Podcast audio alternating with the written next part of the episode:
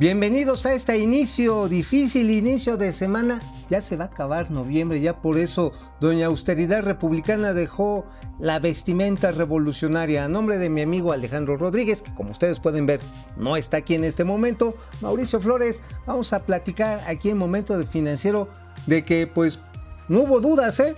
Estamos en recesión, así que vamos duro con la información. Esto es Momento Financiero. El espacio en el que todos podemos hablar. Balanza comercial. Inflación. Evaluación. Tasas de interés. Momento Financiero. El análisis económico más claro. Objetivo y divertido de Internet. Sin tanto choro. Sí. Y como les gusta. Peladito y a la boca. ¡Órale!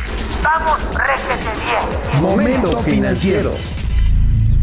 Pues sí, ya no hubo lugar a dudas, ahora sí que ya no hay manera de decirle que siempre no, pero bueno, siempre habrá manera de escribir un libro de cómo impulsar la economía, cuando menos en términos morales, porque sí, hoy el INEGE tempranito dio a conocer el Instituto Nacional de Estadística y Geografía, dio a conocer ya las cifras, las cifras totalmente pues revisadas de el desempeño del Producto Interno Bruto, que como ustedes saben es la suma, ahí les va la, ahí les va la tabla, ahora sí, agárrenla porque ahora sí va a estar rudo el asunto. La variación real respecto a igual trimestre del 2018, que es la suma de bienes y servicios pagados en la economía nacional, tenemos una caída de 0.2%. La variación pues ahora sí real durante los nueve meses de 2019 respecto al mismo periodo del 2018, un cero redondito. Este, pues perdóneme, pero discúlpeme, aquí sí hay otros datos, aquí sí estamos hablando de que Doña Austeridad Republicana está pasando la factura, estamos hablando literalmente pues de no del estancamiento, sino ya de una recesión técnica. Las actividades primarias rápidamente son las que nos han permitido estar moviéndonos. Estamos viendo 5.4% en la comparación, eh, ahora sí que anualizada, en la del trimestre previo 3.3%. Las actividades secundarias son las que lastran al conjunto de la actividad económica. ¿Qué son las actividades secundarias? Básicamente ahí está construcción, manufactura, está transformación de una serie de bienes, incluso también eh, procesos industriales como son los relacionados con la petroquímica y la refinación, una caída de menos 1.5% anualizado, y las terciarias que son básicamente los servicios, es el comercio, los servicios médicos, los servicios educativos, los culturales, pues ahora sí que pues ni fu ni fa, ¿eh? 0.1%. Esto refleja que pues más allá de la buena voluntad de los programas sociales, por más allá de pues lo plausible que puedan ser las transferencias directas, aunque hay objeciones en términos de las reglas de operación, si bien es cierto que le ha proporcionado a una parte importante de la población una mayor capacidad de consumo, esto no está movilizando al conjunto de la economía. Así que ya tenemos aquí al Instituto Nacional de los otros datos. Traemos aquí la visión presidencial. La visión presidencial de cómo está la economía. Así que no chille, aguántese porque la economía moral es para que todos alcance. El único problema está en que todavía no hemos alcanzado a descubrir en el gremio de los economistas, entre los cuales, bueno, ni modo, pues me encuentro yo, nadie es perfecto, pues todavía no alcanzamos a entender cómo podemos repartir lo que no existe. Bueno, pues se pueden repartir esperanzas, discursos, flores, pero pues pipirín, pipirín, como lo que dice uno que llevar a la mesa de la casa, todavía no lo descubrimos. La verdad es que sí es una situación complicada y fíjense, aquí también va a jugar, y esto es importante mencionar, acerca de cómo nos puede ir con el tratado de comercio este que tenemos entre México, Estados Unidos y Canadá, que según, según ya no se va a firmar según la señora Nancy Pelosi. Pero chequen este video. Aquí don Marcelo Ebrard, el canciller Marcelo Ebrard dice que pues todavía hay que apostarle al TEMEC. A vamos a ver qué dice. Es decir, lo que podemos decir al día de hoy, informarles a ustedes, es que todos los compromisos que México hizo consideró factibles, razonables y coincidentes con las decisiones soberanas de México, todos, sin excepción, han sido cumplidos el día de hoy. Por lo tanto, de aquí en adelante, es una decisión política de la Cámara de Representantes de Estados Unidos la ratificación de este instrumento jurídico. México ya cumplió. Muchas gracias. Pues sí, México ya cumplió y pues no nos han cumplido. ¿Saben qué me recuerda eso?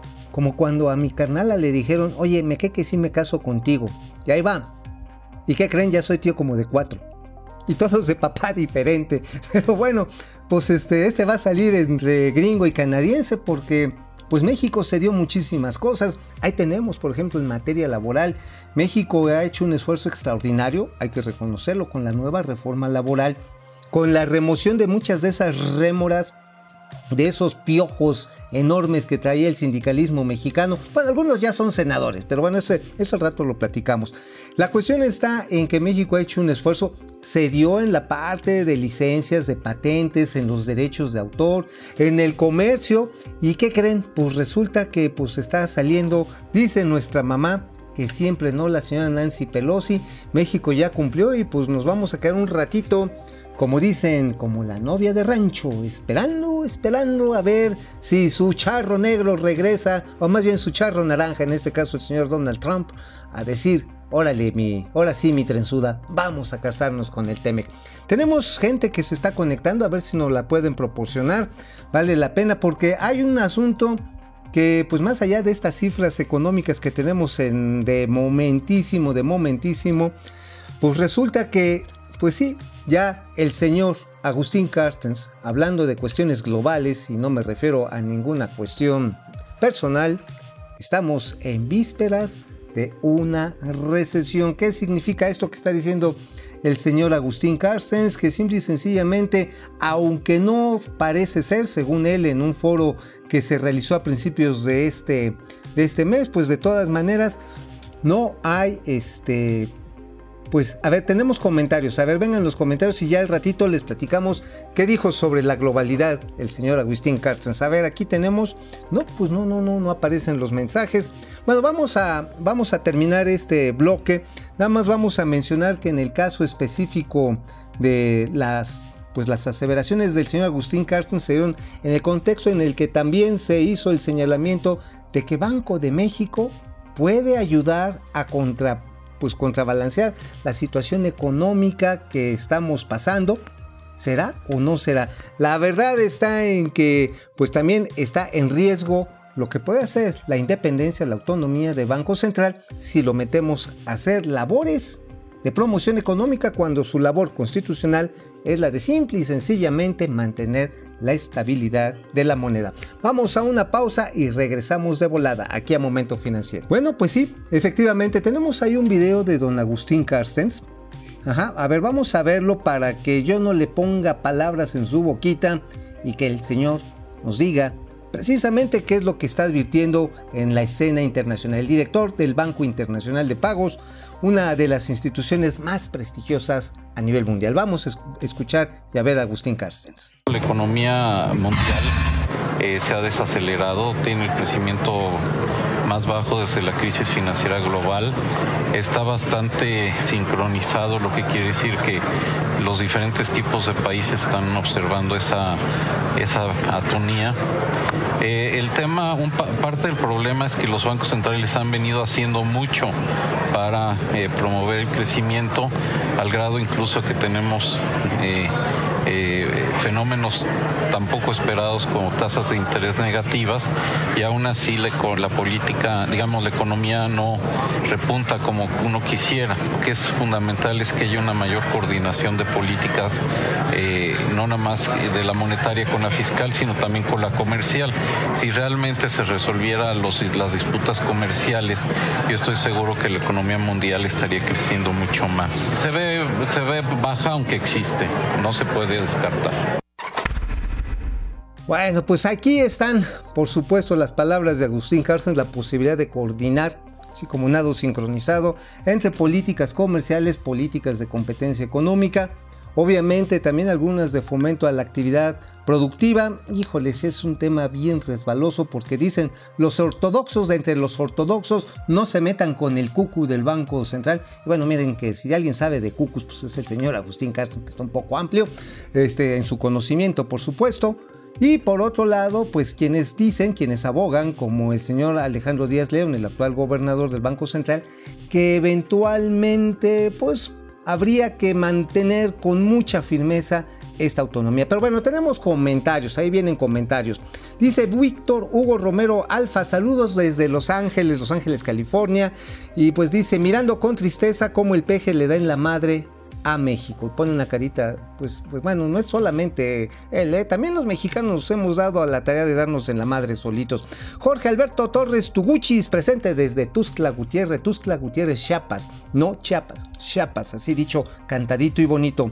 Julia León Hola, hola, buenos días Julia, gracias como siempre por estar con nosotros. También nos, este, nos escribe Juan Beirón, bueno, esto está así medio grosero, dice este, ta ta ta ta, ya saben los siete toques, ah, bueno, ah, ya saben. Ya saben que no voy a decirlo más. Dice Juan Beirón también, repite, este, se menciona. Carlitos Cámara, buen día, Carlitos también. Se ya no es 0.0%, la economía está moralmente derrotada. Agrega el ganso haciéndole al avestrucismo. Carlos Ramírez, saludos Mauricios desde Los Ángeles, otro compañero, otro amigo allá en Los Ángeles. Sigue de la patada la economía. Pues sí, sí, sí, está Está difícil, pero hay quienes tienen otros datos. Ya saben, el Instituto Nacional de los Otros Datos siempre nos saca de los apuros. El Katsin Baladez, el peje está por taparle la boca a usted también. Ya no hay quien le diga sus verdades. No sé a qué se refiera, pero en fin, aquí están los otros datos. Víctor Daniel Andrade López, gracias por compartir esta útil información. Ojalá y ya empiecen a abrir los ojos cegados por el Mesías. Y Antonio Esqueda desde Baja California Sur dice, que también nos manda muchos buenos días. Buenos días, qué bonito es Baja California Sur, ¿eh? la verdad, híjoles, La Paz Merri que te encanta. Y Víctor Daniel Andrade López, es un honor entrar en recesión, es un honor entrar en recesión. Bueno, esto pues es como una de estas porras este, electorales que estábamos viendo. Pero bueno, vamos a otros temas porque vale la pena, vale la pena seguir mencionando cómo estamos este, siguiendo la actividad económica. Hay una serie de situaciones que vale la pena que vayamos viendo. Miren, tenemos bastantes viewers, le estamos agradeciendo que estén entrando porque miren, el asunto está, está realmente complicado, no estamos en una situación cómoda. La verdad está en que sí estamos en una circunstancia complicada en muchos sentidos. Y miren, aquí tenemos otros datos. Ahora, si el Instituto Nacional de los Otros Datos está trabajando para nosotros, y déjenme les voy a contar, ahorita vamos a regresar a algunos de los, de los comentarios. Los otros datos, híjoles, estos sí no me gustan. La producción petrolera. La producción petrolera se encuentra en los peores niveles, en los peores niveles de los últimos 40 años. Estamos hablando de una producción de 1.600.000 barriles, 610.000 barriles cuando la promesa, como aquí se los informamos oportunamente dentro del plan de negocios de petróleos mexicanos, no fue algo que dijeran así en un discurso. ¿Tenemos ahí alguna gráfica al respecto? Ahí lo tenemos. Híjoles, después de que en mayo pasado empezábamos como que a sacar las orejas, a decir, China, ahí va, ahí va, ahí va, en octubre, sopas, pericos se nos cae. El director Octavio Romero explicó que parte de ellos se debe a una serie de reparaciones en los barcos cargueros de petróleo crudo. Ojalá sea eso, ¿eh? que solamente sea un problema, que solamente sea un problema logístico que no sea un problema de deficiencia en la extracción, porque hay que recordar que Petróleos Mexicanos este año recibió una cantidad inconmensurable de recursos, este, eh, y que el año que viene va a recibir más, va a recibir cerca de 585 mil millones de pesos de presupuesto, una parte muy importante para la refinería de dos bocas, eh, otra parte importante para las labores de producción, para exploración obviamente, pero la eficacia eh, prometida a esto en el plan de negocios a los inversionistas, a los acreedores a los que le debemos prácticamente 104 mil millones de dólares, o sea, un dineral, pues este, pues no les va a gustar.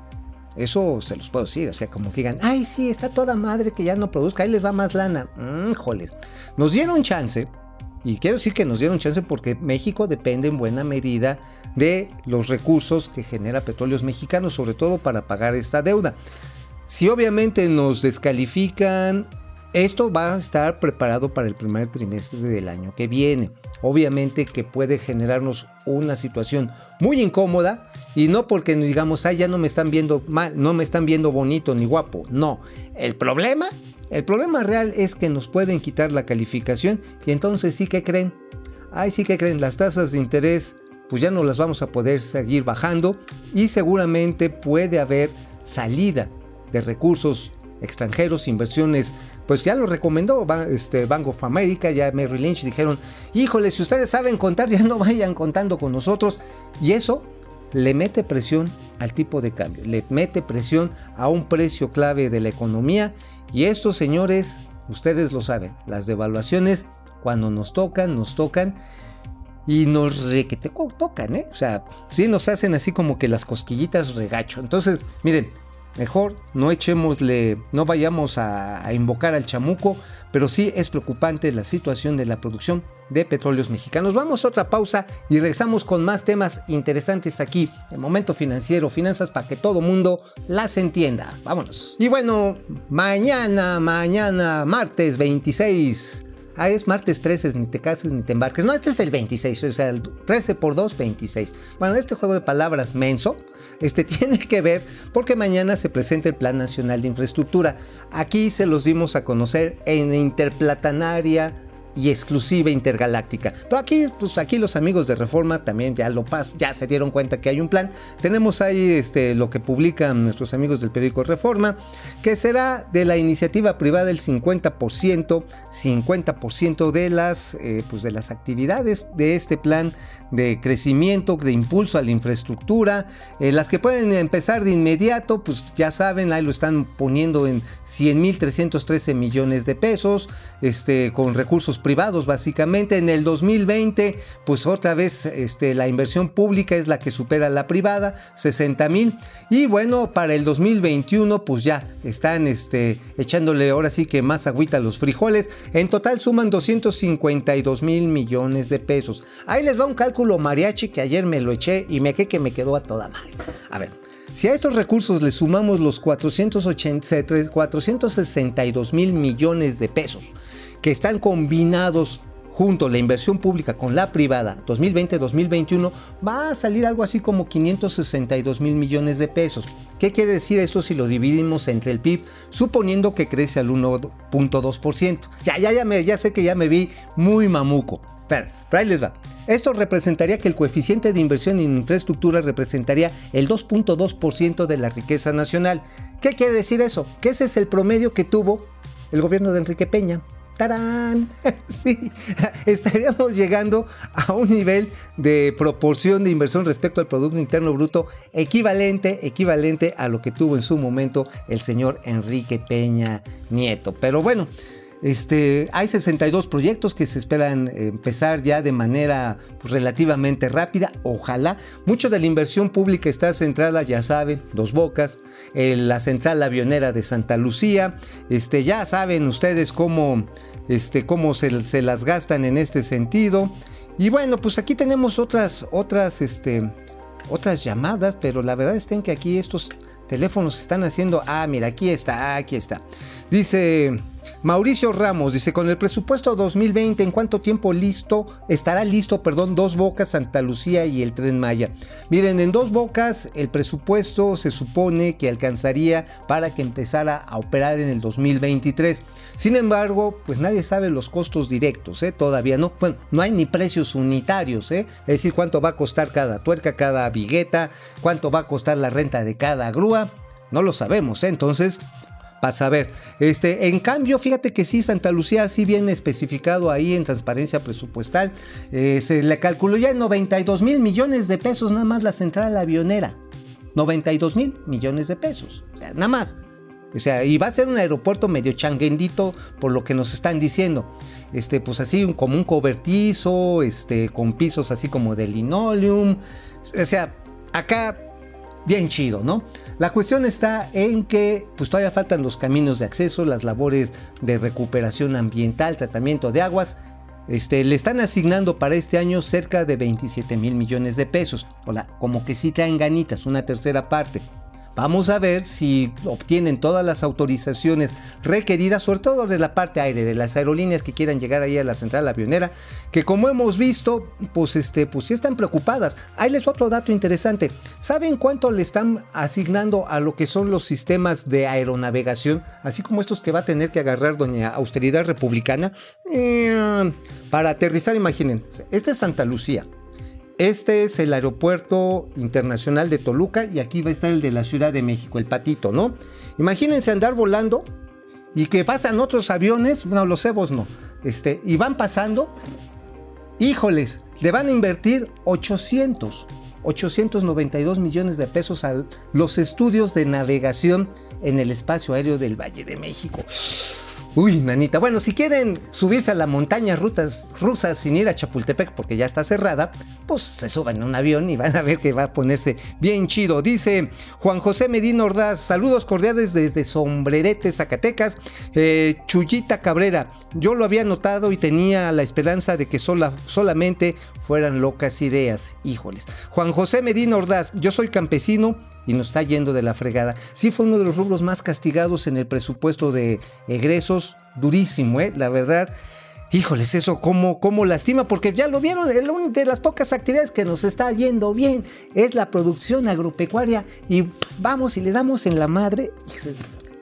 O sea, a ver, hello, ¿dónde está señor Mario Delgado? O sea, voltea y dígale a su presidente, bueno, al presidente, porque es el de todos, señor, los que nos están dando pipirín y están permitiendo exportaciones y unos superávits acá cañones de casi 6 mil millones de dólares, le estamos quitando la lana. Oigan, pues es como si yo tuviera aquí mi changarro, digamos un taller mecánico. Dije, oye, le está yendo a toda madre al taller mecánico. Pues, ¿qué hacemos? No, pues sácale lana para repartirlo entre los chavos. Mm, híjoles. Pues mejor nada más una parte la repartimos y otra parte seguimos invirtiendo para que haya más. Pero bueno, como que no se les dan esas cosas. Ah, tenemos aquí más. Dice. Ah, ya hay reacciones en el peso tras el dato de la INEGI, del INEGI. Nos están diciendo.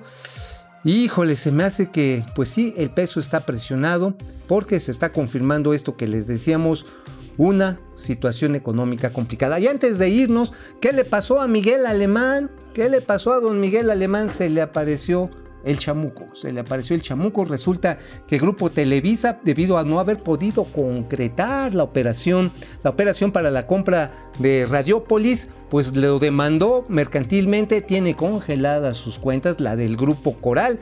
Resulta que entre esas acciones, bueno, entre esas cuentas está la de Interjet. Es una situación complicada, la familia alemán, creo que tenemos una imagen de su desplegado, dice que pues abusaron de su corazón, abusaron los de Televisa, pero que sin embargo ellos están pues están totalmente convencidos de que pueden seguir a- adelante con esta operación, aunque acusan a Televisa, hay que recordar que el señor Miguel Alemán fue socio de Televisa, este, está acusando de que está intentando cobrar por doble vía. Este, yo ahora sí que yo tengo otros datos, pero se los vamos a platicar mañana. Lo cierto está en que si esto, si esto se concreta, se congelan las cuentas de Interjet, no quiero echar la mala sal, pero podemos estar, podemos estar a la entrada de una circunstancia igual de preocupante como la que entró Mexicana de Aviación. Antes de irnos, el que sí se fue, se fue y lo mandaron a Pilford, que está muy cerca de un rancho allá en Palenque, fue al senador Napoleón Gómez Urrutia por su iniciativa esta de castigar el outsourcing, de ponerlo como crimen organizado. Mañana les platico. Ahí está Napito. Lo chisparon, lo chisparon. Ya nadie en Morena está de acuerdo en que proceda esta iniciativa, que además le daría en la torre al Temec. Nos vemos, nos vemos mañana en Momento Financiero, finanzas para que todo mundo las entienda. Vamos, réjete bien. Momento financiero.